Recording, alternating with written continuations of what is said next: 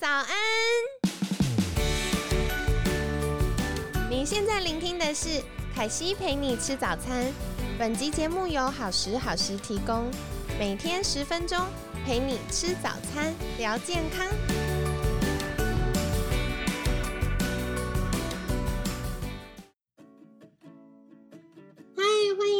凯西陪你吃早餐，我是你的健康管理师凯西。星期五快乐！就是到星期五的时候，凯西都特别兴奋。那希望接下来就是六日两天，你们也可以有好的休息喽。那今天很开心邀请到凯西的好朋友身心科陈长胜医师，陈医师早安，凯西早安，各位听众朋友大家早安。好的，那今天想要请教陈医师的就是，嗯，昨天我们聊到安眠药到底会不会失智，可是大家真的很担心会不会失智，因为到目前为止它似乎还是一个不可逆的状况。那以精神科医师的角度，是不是有一些？什么好方法可以跟大家分享呢？好，这也是临床上面我们会遇到的状况。那，诶，其实台湾市智症协会啊，有还不错的一些建议。那我也就是把这些建议呢，跟大家做分享，这样子。嗯。好，那预防失智呢，分成两个方面。第一个方面叫趋吉，第二个方面叫避凶。我们先。非常明确，是是是，所以我们就先用讲趋吉这件事情。是，好，趋吉第一件事情是多动脑，呃，可以从事一些刺激大脑功能的心智活动或是创造力活动呢，可以降低罹患失智症的风险，相对风险呢可以下降到五成。所以呢，这么多五成很多一半了耶！是是是，所以我们民众应该要养成终身学习的习惯，那加强脑神经细胞之间有效的间接，我们叫做纯脑本这件事情。哦，帮脑袋存一点本啦。是是是，所以我们建议就是说要有几件事情可以做的。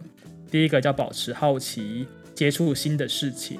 比如说参参加课程啊，学习新的语言啊这些的，再来是阅读书报、写作，那再来是规划旅游、参观博物馆，或者是如果你本身有一些很好的嗜好，园艺啦、绘画啦、烹饪啊、编织啊，在从事这些过程的当中呢，都是可以使用到我们认知功能的。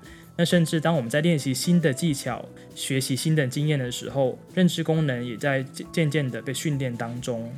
所以，呃，保持好奇、接触新事物、参加新课程，这些事情就是多动脑。哦，了解。刚刚听起来就是这些都是凯西很有兴趣，就是哎看书啊，然后出去玩啊，看看展览啊，好像就是蛮适合帮助大家放松、转换心情的休闲。当然，当然，嗯，临床上面比较遇常遇到的是那种呃退休之后反而不知道要做什么事情的人，哎，他可能六十。六十五岁之后，哦，回到家里面去，然后家庭面临的就是空巢期，儿女离开，但是自己从工作退下来，也搞不清楚自己可以怎么安排自己的生活。那这个时候，我们就会说啊，你要不要去参加什么课啊？去什么社区的那个呃课程中心啊、文化中心啊、运动中心啊，多说学一些新的东西。甚至如果不想要上课的话，光是打麻将这件事情哦，也是可以多动脑的。哇，所以这时候就要跟邻居感情很好，因为远水救不了近火，要等亲戚过年打牌实在有点久，就跟邻居感情好，然后有有的时候去串串门子啊，打打麻将啊。其实我觉得这件事本身蛮有趣的，因为嗯。光是建立人际关系，建立良好的人际关系，其实也可以活化我们的脑部哦。没错，没错。嗯，大家赶快找好牌搭子。这也是那个失智症协会建议的一件事情，叫做多社会互动，多参加社交活动呢，可以降低罹患失智症风险，相对风险下下降四成。哇四成，所以很多耶。是，所以如果你去假设真的退休之后不知道怎么安排自己的生活，记得要走出门，走出户外，然后尽量的跟不同的人建立连接。比如说当志工啦，或者是刚才我们说打卫生麻将啊，或参加同学会啦、社区活动，都是跟人群接触很好的方式。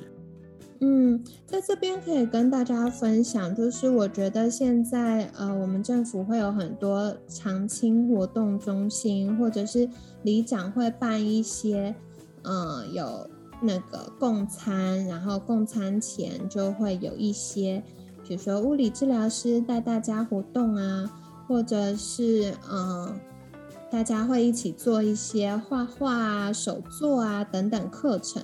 所以如果家里的长辈们，嗯，可能退休了，在家可能没有什么样的休闲娱乐或兴趣，就可以鼓励他们去上这样的课程。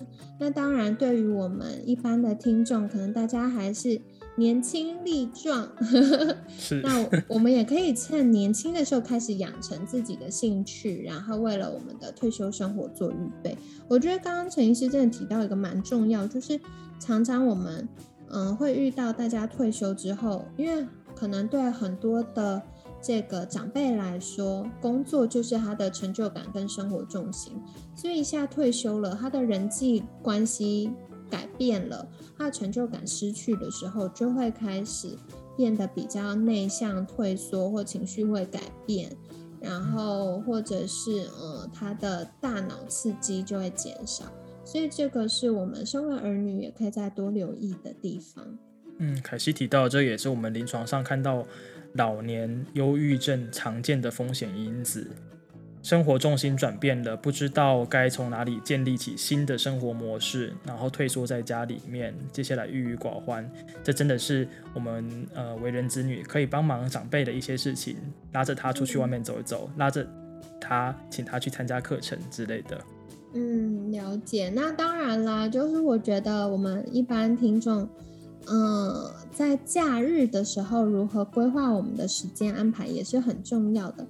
那现在也是很感恩，疫情慢慢趋缓了，希望之后可以更稳定，那大家就可以有机会多到户外走一走，然后亲近大自然，也可以帮助我们放松情绪、舒压。那另外的话，养成嗯终身学习的习惯，不一定是要学一个跟工作有关的技能，可能就是画画啊、音乐啊、运动啊等等兴趣方面的。也是很好的哟。那另外就是建立自己的呃人际关系，特别是跟工作无关的人际关系，这是很重要的。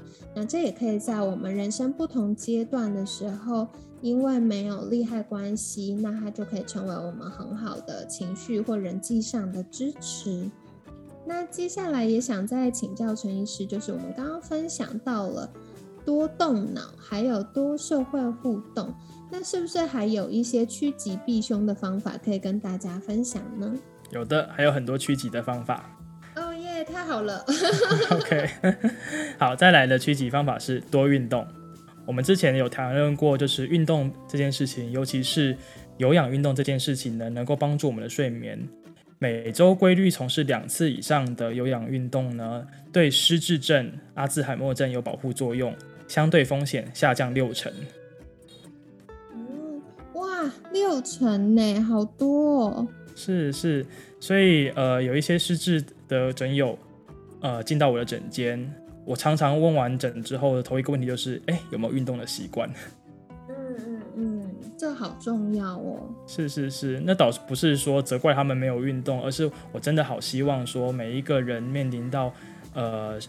失眠的状况的时候，能够重新的检视自己的生活模式，然后赶快把一些健康的生活模式加进自己的生活当中。嗯，的确好，太好了！我觉得今天陈医师给我们一个动力去，呃，这个好好恢复运动习惯，因为大家常会说啊，要靠运动减肥，好像成效很差，然后动得要命，也才是就是消耗了三百大卡，然后可能。吃一顿饭就补回来了，好像很没成就感。其实对于呃，运动这件事啊，在我们健康上是非常有帮助的，倒不一定是减肥啦，比如说改善代谢症候群的风险啊，还有今天陈医师跟我们介绍这个降低失智症风险，居然高达六成呢。听完凯西，等一下就要去运动了。是是是，我真的保要保持着运动习惯，这是一辈子的保障。嗯，没错没错。那接下来呢？好，还有就是均衡饮食，这也是大家老生常谈。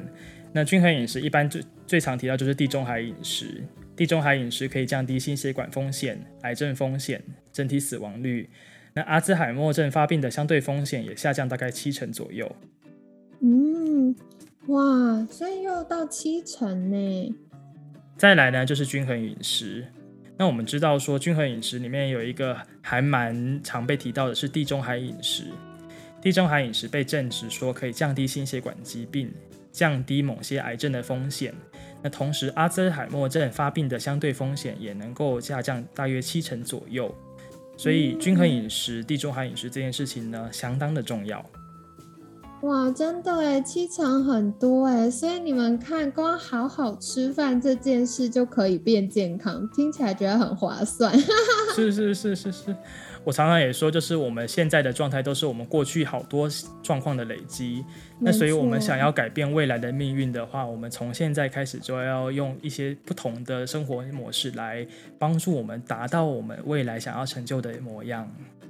嗯，的确的确。所以，嗯，陈医师已经跟我们分享了四招喽，就是多动脑、多社会互动、那多运动以及均衡饮食。那最后一个我想请教的就是，呃，我们大家这么在意体重，然后这么认真减肥，对于我们大脑的健康有没有帮助呢？哦，是有的，维持健康体重是有的，但是小心不要太瘦。怎么说呢？其实，呃，一般我们健康的体态，大概 B 用 BMI 来看的话，大约是介于十八点五到二十四左右。那先前也有很多研究说，老人如果太瘦的话，反而增加他死亡或者是这个脑中风的风险这样子。所以，我们适度的运动跟适度的呃控制体重是可以的，但要注意不要太瘦。嗯，很感谢陈医师分享诶，因为呃，如果是长辈呀，凯西一般都会建议说，维持中等身材就好，不要过瘦，因为。嗯，我们身体随着年纪增加，代谢的能力或者是合成的能力都会下降。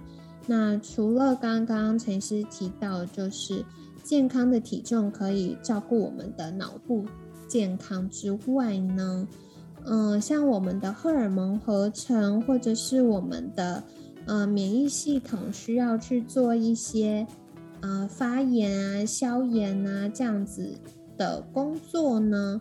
都会需要有一些些脂肪、胆固醇的帮忙。那如果我们身上本来储备的这个战略物资不够的话，很有可能就会在诶遇到特殊状况的时候，没有足够的资源可以来帮助我们恢复健康。所以这个是跟听众朋友们分享的。那除了长辈之外呢，嗯，我觉得很多女生也会追求什么 BMI。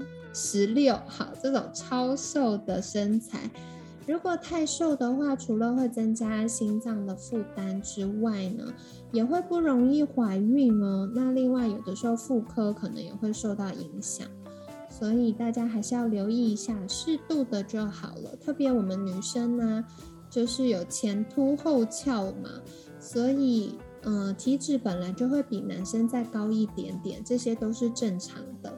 那大家可以再根据自己的身高、体重、体脂跟肌肉率，去规划一个比较适合的健康状态喽。没错，没错。好的，那接下来聊了趋吉，就想来请教陈医师，避胸有哪些要留意的呢？好，我们讲三件事情，第一个就是预防三高。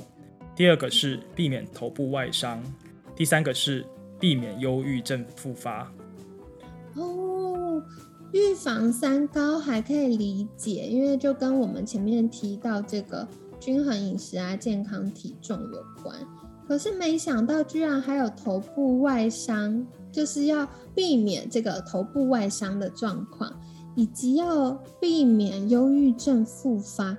可以请陈医师跟我们介绍一下这三个跟失智症的关系吗？OK，三高其实我们常常听到很多资讯，不管是高血压、高血脂、糖尿病啊，那都会增加阿兹海默症的风险，比如说。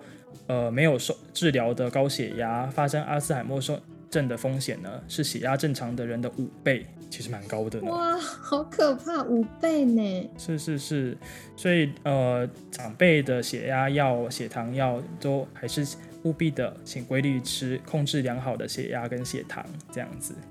我觉得陈医师这个提醒很好，因为我常常会遇到。呃，学生们跟我分享说，家里的长辈啊，担心一直吃药会洗肾，所以自己都偷偷减药，或者是都那个药吃完了也不去看医生，也不去拿药，然后等到就是嗯晚辈回家才知道说啊，怎么都这样子，没有乖乖吃药，所以这个是不行的哦。就是以长期的健康来看的话，我们会希望说血压跟血糖控制好，对于整体的健康是有很大的帮忙的。嗯，了解了解。所以，嗯，如果家里有长辈的话，还是帮忙多留意一下喽。那有的时候学生们也会说，哎，那个。打电话回家都在讲一样的话题，不知道聊什么。好，现在我们就给你一个新话题，关心一下长辈的血糖跟血压控制啊，然后药有没有乖乖吃？我们基于关心的角度来切入啊，不要让长辈觉得说我们在责备他们哦。对对，不要碎念，免得吵架。是是是。好啦，所以我觉得这是很重要的提醒。那。嗯，如果现在我们还是健康宝宝的听众朋友们呢，也可以再多加留意自己的血糖，还有像我们前面提到的体重以及血压的控制。那其实凯西以健康管理师的角度啊，我常常都会跟学生分享说，那个血压、血糖或胆固醇这个所谓三高的状况呢，它都是一个警报器。如果我们只是把警报器关掉，然后就没有去改善后面的原因呢？那可能火灾还一直烧，我们就不知道。所以一方面要嗯遵循医师的建议，然后按时服药，让这个火灾不要扩大。可另外一方面，我们也要从健康管理的角度再来多留意。到底是什么原因会让我们有三高的状况呢？是需要饮食做调整，还是多运动，还是体重要控制，还是有其他的状况？就要配合医师或者营养师、健康管理师这边的安排，再去发现后面的原因喽。那下一个想请教陈医师，就是我刚刚超级好奇的，原来头部外伤跟我们失智症的风险有关呐？是，你可以想象说，如果严重的头部外伤，它一定就是会伤到大脑的内部，可能大脑的组织被挤压，神经元被受损这样子。那事实上，严重头部外伤是阿兹海默症危险因子之一。那曾经受到重创的脑部呢，罹患阿兹海默症的风险是一般人的四倍以上。哇，这都很多哎，听起来好吓人。对啊，所以真的我们要好好保护我们的头，脑袋装在我们头颅里面，那我们就是好好的关心头颅的健康安全。比如说骑机车、骑单车，请戴安全帽，这是非常重要的，法律也有规定。嗯，的确的确，而且这边凯西小补充一下哦，嗯，刚刚陈医师有提到，就是要保护头部不要外伤。其实有的时候，像刚刚陈医师提到的这个。呃，出车祸的时候如果没有戴安全帽，或许外面看起来没有流血啊，没有受伤，但不代表里面是好的呢。怎么说呢？因为之前凯西看过一个科学研究，就是说，如果我们的大脑受到一些重创，比如说撞到头，或者是像呃出车祸这样比较大的呃影响的时候呢，它就会启动大脑里面一个保护的机制。可是这保护的机制，它就是透过发炎来做反应。所以，呃，如果嗯我们的大脑啊常常在这个，比如说剧烈的震荡或者受创，那有几次呢，这个发炎的开关就会被开启，就会增加我们。呃，大脑神经发炎，然后出现失智症，或者是脑雾，或者是呃注意力不集中过动症、自闭症等等的风险。所以这个呢，是大家在照顾脑部健康，除了关注要吃什么营养品之外，更重要的一件事哦，跟大家分享。那接下来也想再请教陈医师的就是，远离忧郁症复发。这个跟失智症又有什么关系呢？我我们顺着刚才那个头部外伤，然后你有提到说大脑发炎这样子的一种假说，这样子。对。那事实上，我们身心科、精神科很多疾病，比如说忧郁症、躁郁症，或者是视觉失调症的急性发作，你都可以想象说是大脑里面似乎有在发炎，像是一把火在烧的那种感觉。每一次的发作都可能会让我们的认知功能往下。探这样子，嗯，所以如果我们自己知道我们可能有忧郁的体质，我们避免我们自己产生忧郁症，那就是平常的身心健康要格外的关照。那如果我们已经有忧郁症了，我们好好的追踪，好好的呃服用药物或是其他的一些治疗方式来帮助我们不要复发，因为曾经罹患忧郁症患者呢，发生阿兹海默症的风险大概是没有忧郁症的人两倍左右。哦，原来如此。哎，那说到忧郁症，也想进阶再请教陈医师。是，我相信一般有忧郁症的人呢，他们都不是自愿有忧郁症的，一定是生活中嗯有一些变因。那大家可以怎么样去留意？说，哎，我的忧郁症又快要复发了，或者是哦，那怎么样的状况可能叫做有忧郁症？大家可以及早寻求医师的协助呢。哦，OK，谢谢。呃，要怎样判断自己是不是忧郁呢？可以有几个面向来讨论。第一个是有原本有兴趣的事情，能够让自己开心的事情，突然之间。好像没有兴趣的，好像也没也没办法让自己开心的。比如说，我喜欢看电影，看电影可以让我发笑，看电影可以让我轻松。但是我今天去看电影的时候，哎，索然无味，甚至我连想提起看想要去看电影的那个劲儿都不见了。嗯，这是第这是第一种可能。再来第二个呢，是我们常常问的，一天当中我们情绪低潮，有没有大部分的时间都在低潮？那这个低潮持续了多久？持续了好几天吗？持续了好几周吗？如果时间拖长的话，小心我们的忧郁症可能就在不知不觉进行当中。再来有几个可以观察的，就是自己的胃口跟自己的睡眠。我们又牵到睡眠这个议题来的，胃口变低或胃口变高都有可能是忧郁症的表现。而失眠其实是忧郁症里面很多人都会。呃，反映的事情。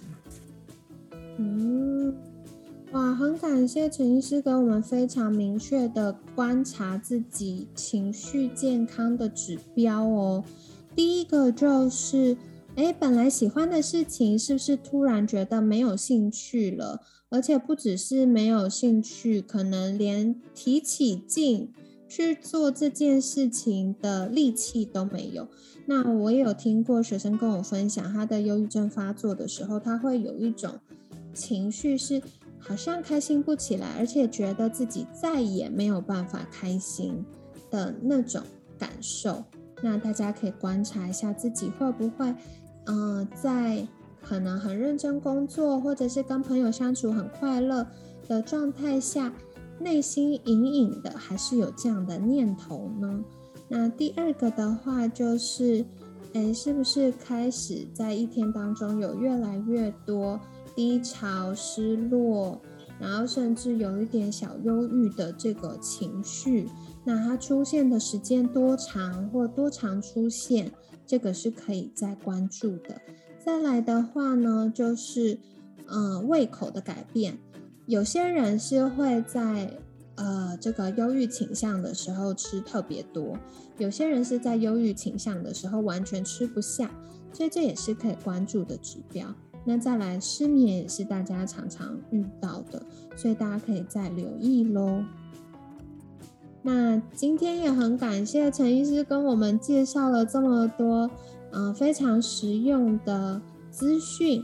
那嗯，大家可以再多做留意，是不是我们有从照顾脑部健康的角度做到趋吉避凶呢？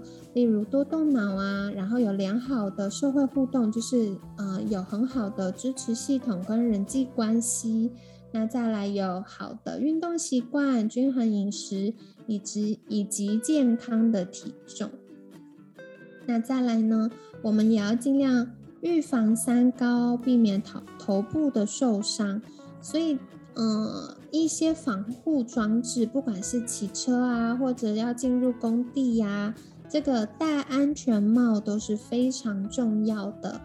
然后呢，呃，家里如果有一些比较突出的柜子或者是尖角，也要尽量做标示，或者是做一些贴泡棉啊，这样子可以避免头部撞到，然后常常受伤的情形。那最后一个呢，就是避免忧郁症复发。那，嗯，要怎么样关注自己是？哎，最近比较累，还是开始有忧郁倾向了呢？刚刚陈医师有提到哦，是不是对于本来喜欢的事情开始不感兴趣，而且觉得提不起劲去做这件事情，然后觉得很难开心，然后或者是低潮的情绪越来越频繁，或时间越来越长，再来胃口的改变，可能开始变得会越吃越多，或者是根本完全没有胃口。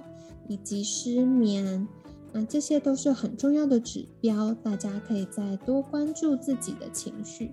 那这边凯西也是小小补充啦，因为随着嗯秋冬了，我们日照的时间变短，然后天气变凉，大家呃本来就会开始觉得比较疲劳、比较慵懒，会想要待在家，没有办法像我们春天或夏天的时候那么冲劲十足。那如果真的开始觉得，哎，有一些生活或工作的步调没有办法维持巅峰的话，或许没办法做到一百分，做到八十分、七十分也是不错的，让自己稍微有一个缓和、喘口气的空间。那，嗯，接下来再过几个月，我们就要过年了，透过过年的时候，好好出去走一走，放松。那这样子在。接下来新的又要开始，呃，进入一个新的工作循环的时候呢，我们也可以有比较好的状态哟。所以适时的让自己有喘口气的时间，放慢脚步，也是一个不错的想法跟做法，跟你们分享。那今天在节目尾声，我们一样邀请到陈医师再次跟大家介绍。如果后续还有很多关于身心健康相关的。疑问或想获得更多的知识或健康撇步，可以到哪里找到您好吗？是，呃，我的脸书粉专是身心科陈长胜医师，会分享我的一些看诊的心路历程，以及分享一些最新的文献知识，欢迎大家看看一看。大家一样可以到文案区点选连接订阅跟追踪喽。那今天很感谢身心科陈长胜医师的分享。每天十分钟，健康好轻松。凯西陪你吃早餐，我们下次见，拜拜，拜拜。